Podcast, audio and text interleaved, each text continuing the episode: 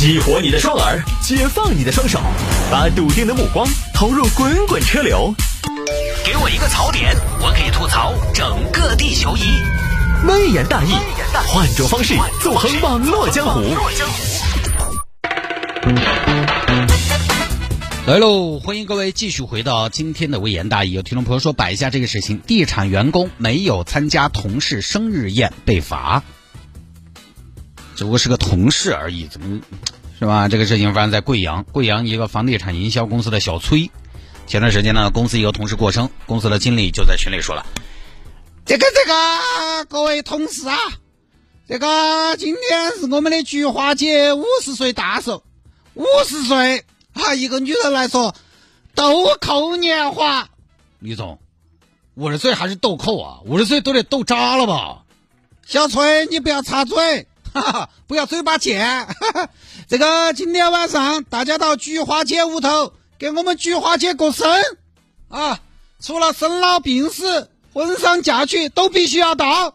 好，这位小崔呢，本来一开始接到这个通知呢，也是想去的，结果呢事情有变，不想去了。呃，李总，今天晚上是吃家宴吗？吃家宴，怎么了？呃，家宴应该不要钱吧？家宴当然是菊花接龙，但是啊，既然是菊花姐过生，那么我们也不能空手去，对不对？但是呢，我们公司这个不提倡一些送礼的风气，所以很简单，大家把这个饭钱 A A 了就行了。哦，好，知道了。小崔呢，经济比较拮据，手头没多少钱。又遇上这种非必要的聚会，就不想去了。当天晚上就没去，没去呢。经理就在群上发话了：今天晚上没到生日现场的，有一个是一个，罚款一百元。我坐在我家了，不像话。第二天早会，第二天早会还继续说这个事儿。我先说一下，昨天菊花姐的生日，不像话，真的不像话。我就这么说，哪儿像一个节帖？简直是一盘散沙啊！搞什么个人主义，搞什么自由主义？你说你一个二个多得行，业务能力多强就算了，你来去自由我也服你。你说你是梅西的水平，你读一点也就算了，你也可以冲锋陷阵嘛，摧城拔寨。但你们什么水平啊？都以为自己是销冠，都以为自己是骨干啊！靠你们自己！一个月一个厕所你们都卖不出去，我们是个团队，我们是一个 team，我们是 family，我们是 homie。我这么说，昨天我很不开心，昨天没来的罚款一人一百。不是领导，凭什么呀？凭什么？凭你是这里的员工，凭我是你的上级，你服不服？你服不服我们的管理？你服不服我们的制度？你服不服我们的企业文化？那我不服。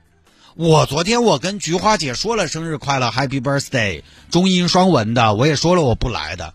你也不服？好，不服不服就两百，你服不服？还是不服？再不服就是四百，还服不服？不服我还可以加。还有没得人不服？还有谁？有没得？四百元点一次，四百元第二次，四百元。好，一会儿小崔在财务那儿交钱，我还偏不交了，领导，这钱我我交什么交？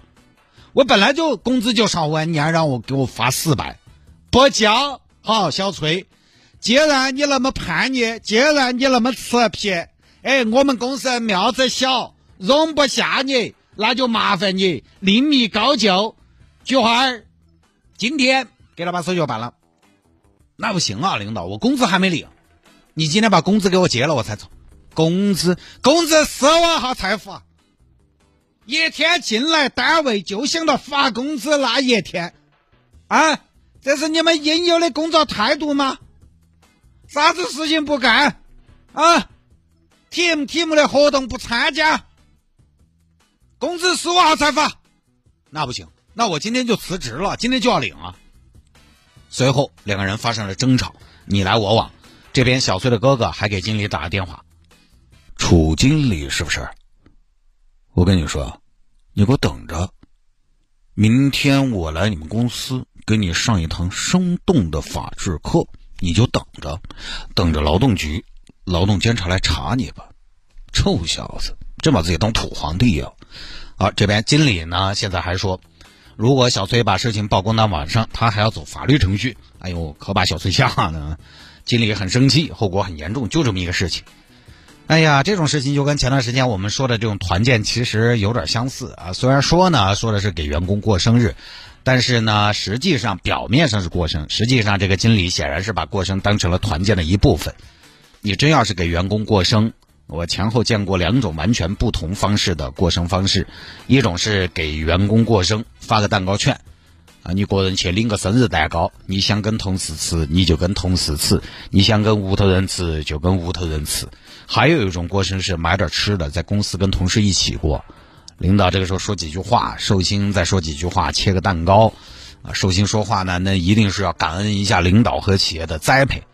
呃，再说一下，跟大家共事真的是我此生最正确的选择。就后面这种呢，在给员工过生日的同时呢，其实也就是在搞团建了。小崔这家公司，你看看，其实也一样的。他哪是过生日嘛，就是以给同事过生为名，找了这么一个由头来搞团建。而且就是私人企业，确实我们在节目当中也说过，很容易在管理上搞成一言堂，就是什么呢？领导说了算，老板说了算，他反正他也没什么法律意识，你要干干，不干你就走人。老板你不讲道理，笑话！我当老板就是为了不跟人讲道理的，我当老板我就是道理啊，对吧？小公司、私人企业很容易搞成这种，老板个人意志就是企业文化，老板个人意志就是企业规则。我当老板就是为了不跟人讲道理的呀。然后，尤其是销售型的团队，又非常喜欢搞这种培训和团建。我们以前搞团建，其实就很明显，做业务的同事在参与团建的时候，跟我们做节目的那种状态是完全不一样的。因为我们做节目呢，大多数时候是 不需要合作。你反正就是每天你自己做你自己那两个小时的节目，反倒每个人呢可能还要有点每个人自己的个性。但是做业务的团队当然也存在一定的竞争关系，但是竞争当中也有很多合作，所以搞活动的时候呢，大家投入的那个状态都不一样。所以各位哈，在现有的这种执法力度之下，如果你自己不争取，这种事情呢，其实并不会少，也还会有。但是呢，事情非常矛盾的地方就是，但凡这种事情你要争取的话，要较劲的话，呃，也就是只有小崔这个选。就最后最多就拉活了，可以给自己争取个更多的补偿，其他的也避免不了。你不能指望你找你们老板维了权，然后完了还在那儿待的挺好，完了老板还不计前嫌给你就不给你穿小鞋，你避免不了的。基本上你开始维权，私人单位、私人企业哈，基本上你开始维权，你就基本上不要想在这儿待了，或者说至少说你在这个企业就待到头了。就这个东西就是员工。你不提出的话呢，监管部门他也可能管不到那儿去。销售类型的公司或者岗位，我虽然没在这个领域内搞过，但是我也听说过一些嘛。你看，再没听到说哪个做技术的非要搞这些事情，你再没听说哪个写代码的非要搞这些事情，你也没听说哪个开滴滴的要搞这些。他不是，他不是说销售工作不好，就是这个销售这个工作做得好可以上天，做不好呢又完全是混。这个工作的主观能动性非常重要，一不小心就混日子。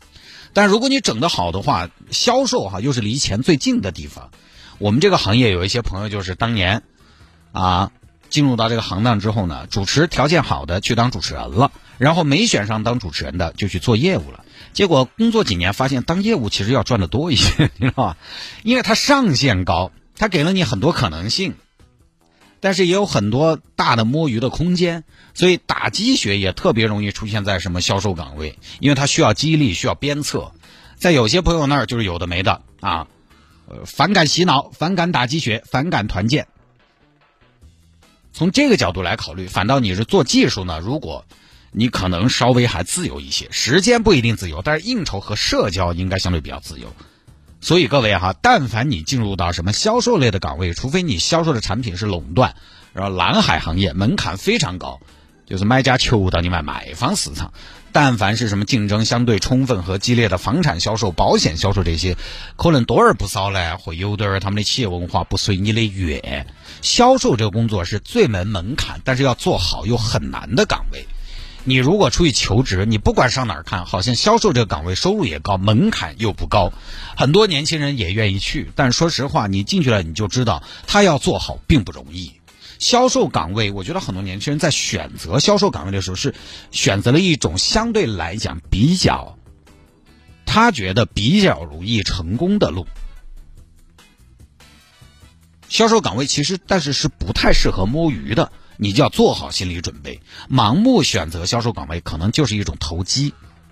而如果你在职场上遇到这种事情不愿意呢，小崔这个是个办法，离职撕破脸，直接该补偿的补偿，该要的要。如果你不敢，那就证明呢你还是要靠这个吃饭，那就证明这边待遇又给的够。我们也就说个老实龙门阵，那你自己其实也会权衡的。小崔赶走，一方面呢是这个过生必须去，不去还罚款，但很重要的一方面呢是待遇没给够。不说了哈，我从一个基层来说呢，我当然觉得让员工有归属感，首先应该是尊重员工，至少是要尊重员工在下班时间之外的选择和安排嘛，对吧？你说你是工作时间就不说了，下了班了过个生日还必须到。同事过生日还必须到，说不过去。你说老板儿过生嘛，我们去一趟，对不对？但是呢，很多行业现在也就这个问题，也是个现实。